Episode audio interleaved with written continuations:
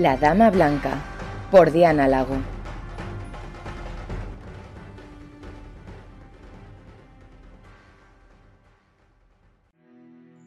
Muy buenas, ¿qué tal estáis? Después de unos días estamos de vuelta y hoy traemos un personaje muy misterioso, enigmático y con mil caras. Hoy hablaremos del conde Saint Germain, personaje que existió y que Diana ha usado en sus novelas con razón, eh, ya que es eh, un personaje histórico real.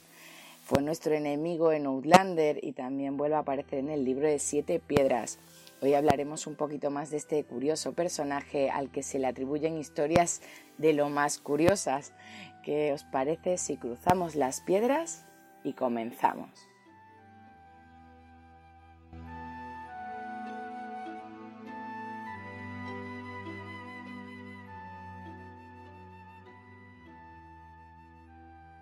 Es quizás el personaje más inquietante de la Francia revolucionaria del siglo XVIII, aunque hay quien afirma que va mucho más allá. Se le considera uno de los pilares del ocultismo mundial. La realidad de su vida está mezclada con su leyenda y poder distinguirlas es a día de hoy casi imposible. Sobre su figura han nacido multitud de estudios y supuestos mensajes de calidad variable, los cuales nos han contribuido a esclarecer quién fue realmente el conde Saint Germain. Su historia está escrita en la muy santa Trinosofía, más conocida como la Santísima Trinosofía. Ese es el único libro que escribió, por lo tanto los demás libros que se le atribuyen son apócrifos digamos que oficialmente nació en Transilvania en 1696. Hijo de príncipes, se, dedica a viajar por Europa y Asia. Su fama se creó en la corte francesa previa a la Revolución. Allí fue presentado a Luis XV, el cual le da el título de conde de Saint-Germain. Cuando llega a la corte francesa contaba con cerca de 60 años sin embargo, todas las fuentes le escriben como un hombre maduro de unos 35 años y con una excelente forma física. Es descrito como cortesano, aventurero, inventor, alquimista, pianista, violinista y compositor aficionado. Es una figura recurrente en varias historias de temática ocultista hombre educado y elegante. Nunca llevaba dinero, sino diamantes como forma de pago. En todos los aspectos, el legendario conde de Saint Germain fue un enigma. Se dice que había sido el confidente de reyes, un personaje social asombrosamente rico e ingenioso y descubridor de un elixir de la juventud, la inmortalidad es un concepto que siempre hemos tenido asociado al mundo del cine y a la tradición vampírica. Esas criaturas condenadas a vivir en el océano de la eternidad, errantes del tiempo y de la historia, capaces de contemplar cada acontecimiento sin que su apariencia cambie lo más mínimo. ¿Existe alguna prueba de esto? Por ahora parece que no, pero bueno, la leyenda del conde Saint Germain es muy amplia. Según las actas parroquiales, Saint Germain murió el 27 de febrero de 1780. Perdón. Esto pasa por estar tantos días sin hacer podcast. Perdón. Bueno, decíamos que según las actas parroquiales, Saint Germain murió el 27 de febrero de 1784 en Holstein, la corte de su íntimo amigo, el príncipe Charles Hessen, aunque muchos aseguran haberlo visto después de su muerte. La teósofa Annie Besant eh, dijo que lo había encontrado en 1892, encarnado en un dirigente espiritual. En 1972, un parisino llamado Richard Chanfray apareció en la televisión francesa asegurando ser Saint-Germain, que por cierto también vino a la televisión española. Podéis incluso encontrar el vídeo en YouTube. En el grupo de spoilers que tenemos eh, lo subiré si os interesa. Bueno, una de las, fuentes, de las fuertes conjeturas era que era hijo de un príncipe de Transilvania, Francis Rákóczi II. Su vasto conocimiento parecía no tener límites, era un sabio de todas y cada una de las disciplinas de su época, medicina, arte, poesía, química, música. En cuanto a habilidades personales, no tenía rival en muchas de ellas. Era un virtuoso tocando varios instrumentos. Cantaba con calidad de barítono. Su memoria le permitía recitar libros enteros y algo extraordinario. Hablaba correctamente y sin acento catorce idiomas, entre ellos varias lenguas muertas. Lo más extraño de todo, algo que nadie antes había podido hacer, eh, era ser ambidiestro completo, es decir, podía escribir perfectamente con ambas manos. También tenía vastos conocimientos sobre política, artes, ciencia, poesía, medicina, química y pintura. No permanecía mucho tiempo en el lugar y viajaba constantemente por toda Europa. Cuando se cansaba iba al Tíbet, África o Turquía. Bueno, después de esta descripción podríamos pensar que estamos hablando de alguien inventado, sin embargo, su, eh, el pasado en Francia, en esa Francia revolucionaria, le, permitió conocer a hombres de la talla de Voltaire, eh, incansable viajero desde muy temprana edad. Se cuenta que ya desde niño se introdujo en el movimiento franco-masón y que tras pasar largas temporadas en la India y en Persia junto al Shah, apareció en la corte francesa como fabricante y diseñador de joyas, momento en el que empezó a construirse su leyenda. Bueno, una carta de Voltaire, de hecho, eh, remitida a Federico el Grande de Prusia, le describía así. El conde de Saint Germain es el hombre que nunca muere y que todo lo sabe.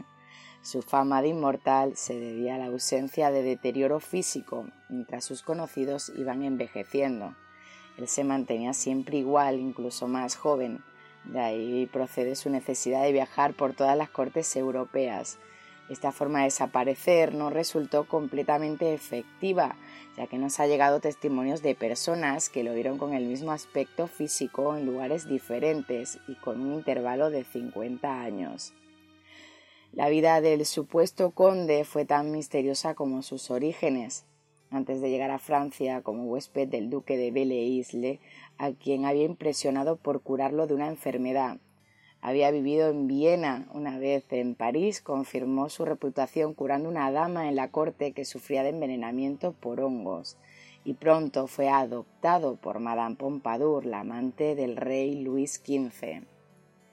Bueno, una anécdota es que durante una cena con Madame Pompadour, una anciana condesa creyó reconocerlo, aunque no podía acabar de entender lo que estaba ocurriendo ya que ella conocía al conde Saint Germain en la Venecia de 1710 el conde se acercó a la mujer para decirle con sencilla naturalidad En efecto, señora, yo la conocí a usted en aquellos días cuando aún era joven y hermosa. Yo soy muy viejo, debo tener más de cien años. El inmortal conde de Saint Germain se convirtió de esta forma en toda una leyenda urbana de la época y empezaron a correr todo tipo de rumores sobre él, entre ellos que había estado presente incluso en las cenas, en las bodas de Canaán. Para muchos su aspecto era de permanente y radiante juventud. El misterio crece si le añadimos que nunca, supuestamente, nadie, nadie lo vio comer, ni beber, ni dormir, al igual que nadie llegó a conocer su casa. Bueno, por esta y otras razones el conde fue conocido en épocas y lugares distintos, como Marqués de Montferrat, marqués de Aymar, conde del Belmar, de Soltikov, Weldon, Montecristo, Saint Germain, caballero de Sohening, Monseñor Sormont, Zanoni y príncipe Rakotsky. Bueno, fuera como fuera, su presencia política aparece en muchos documentos históricos. Fue diplomático en 1740 en la corte del rey de Francia. En 1762 fue cómplice de una conspiración para lograr poner a Catalina la Grande en el trono en, 1774. eh, adivinó también a Luis y a María Antonieta que se veía venir una revolución en Francia. En 1820 la condesa de Ademar habló con él sobre lo sucedido, lamentando la muerte de ambos. La sombra de este hombre fue un constante hilo conductor en una Europa que empezaba a despertar al mundo en su modernidad un personaje que pareció habitar tras cada telón y en cada decisivo acontecimiento. Bueno, es una casualidad, es un mito. Bueno, la presencia histórica nos muestra que en 1734 muere su padre, el rey de Transilvania, Francisco Rákóczi, en Turquía, en el exilio.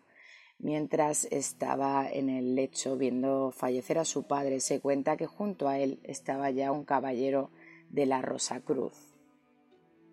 En 1758 es introducido en la corte francesa debido a unas distinguidas recomendaciones donde asegura que sus dones y sabiduría pueden hacer mucho bien al rey de Francia y a todos sus vástagos. Durante todo el tiempo que permaneció en la corte no envejeció lo más mínimo. Su porte atlético y elegante fue motivo de esa inquietud para muchas personas, ya que se decía, como hemos dicho antes, que no comía y que lo único que bebía era un extraño líquido preparado por él mismo, el cual podía seguramente eh, permitirle desafiar al propio tiempo y a las leyendas de la naturaleza. En 1779 aparece en Habsburgo como fiel amigo del príncipe Carlos I Gese. Después pasa unos años viviendo en el castillo de otro príncipe, donde escribió un manuscrito titulado Saint Trinosophie, considerado como un clásico de la literatura ocultista. Este es el libro que decíamos que era el único que él había escrito. En 1785 vive junto a Franz Anton Mesmer, a quien según muchos el conde inició en el hipnotismo y el magnetismo personal en el mismo año, según los archivos de la masonería, el nombre Saint Germain aparece como representante de una convención. Bueno, en 1821, según algunos documentos, se ve obligado a cambiar su nombre por el de Mayor Fraser. Y aquí está eh, una clave genial que es una coincidencia con, con la saga, pero es increíble, ¿no? Tuvo que cambiar su nombre por el de Mayor Fraser. Bueno, empezando a colaborar con el movimiento de la, de la teosofía, perdón, de la teosofía y trabajando junto a Madame Blavatsky. En 1987 la cantante francesa Emma Calvé dedicó un retrato suyo a su amigo el conde Saint-Germain. Se dice que su última aparición fue en 1972, como dijimos al principio, en la televisión francesa. Tiene muchísimas más apariciones y bueno, en la actualidad es un referente mítico dentro de la escuela de la metafísica cristiana. Eh, como podéis encontrar mogollón de información sobre San Germain y es muy curioso, siempre vais a encontrar mucha más información de la que yo os traigo siempre. Por eso si queréis no dejéis de investigar bueno, hasta aquí hemos llegado con el podcast de hoy. Eh, también deciros que bueno, en Outlander vemos como toda esta magia y enigma rodea al personaje, pero que no es hasta el libro de siete piedras cuando nos damos cuenta de que el conde Saint Germain es en realidad un viajero del tiempo, justo en la primera página, cuando despierta después de supuestamente haber muerto en el salón del rey a manos de Claire eh, bueno, se, empieza a buscar al maestro Raymond para pedir explicaciones. Eh, os recomiendo que leáis el libro porque es una maravilla. Bueno chicos, pues nada, mm, dadle, suscribiros a los canales que tenemos, Spotify, Vox Speaker y Google Podcast, para no perderos los próximos episodios. Eh, un saludito muy grande y nos vemos pronto.